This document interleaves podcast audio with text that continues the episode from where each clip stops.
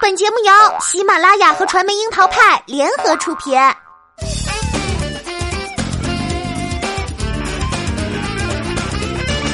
樱桃砍八卦，八卦也要正能量。Hello，大家好，我是小樱桃调儿。还记得去年《天天向上》有过一个很扎心的策划，请了四个选秀节目出道的歌手来讲述现状，分别是第二届《我型我秀》冠军刘维、第一届快乐男声冠军陈楚生、第一届中国好声音冠军梁博和第六届超级星光大道冠军胡夏，让人不胜唏嘘。要是这四个人你都认识，这四个节目你也都听说过，那么我们大概是同一个年代的老年人了。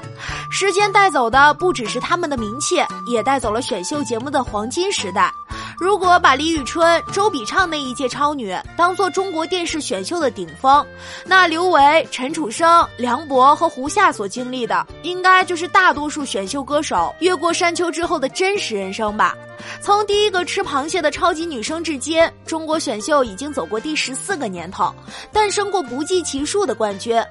华语乐坛示威，这些冠军们或者继续闯荡在娱乐圈，像薛之谦和刘维一样，用别的工作来反哺自己的音乐梦；或者已经深谙节目套路，做起选秀老油条，在各个节目里反复翻炒。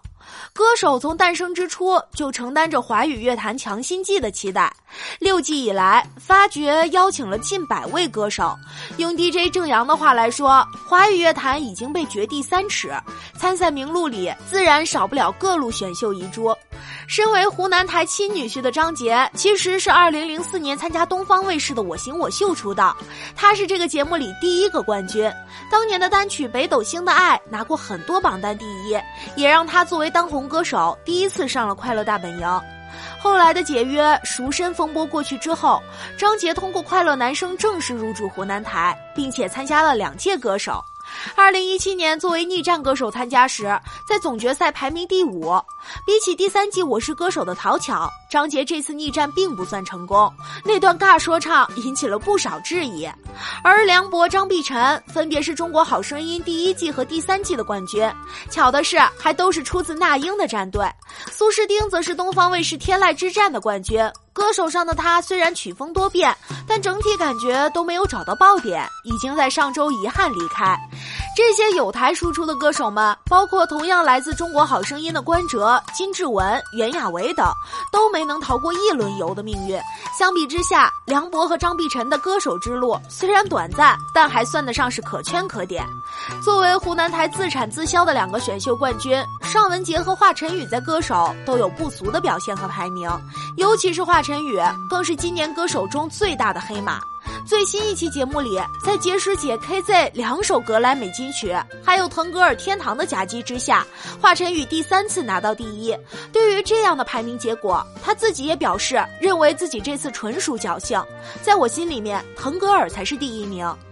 歌手办到第六年，从国内高规格音乐节目的发轫之始，到引起各个电视台的竞相模仿，这条生存之路并不简单。要求新求变，歌手的策略是放眼世界，引进来自四面八方的歌手，进一步扩大节目影响力。洪涛曾感叹过：“我们亲手培养了全世界最挑剔的观众，这群观众不仅对音乐品质维持着高的要求。”更是对音乐人秉持统一严苛的标准。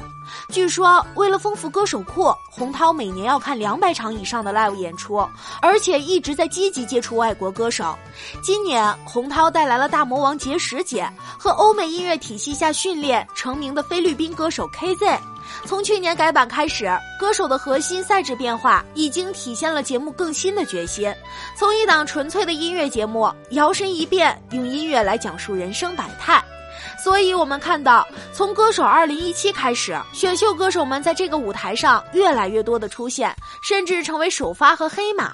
他们身上自带的故事性，他们从青涩到成熟的成长过程，是以成名歌手很难带给我们的触动。这是歌手的故事，也是我们观众最想看到的故事。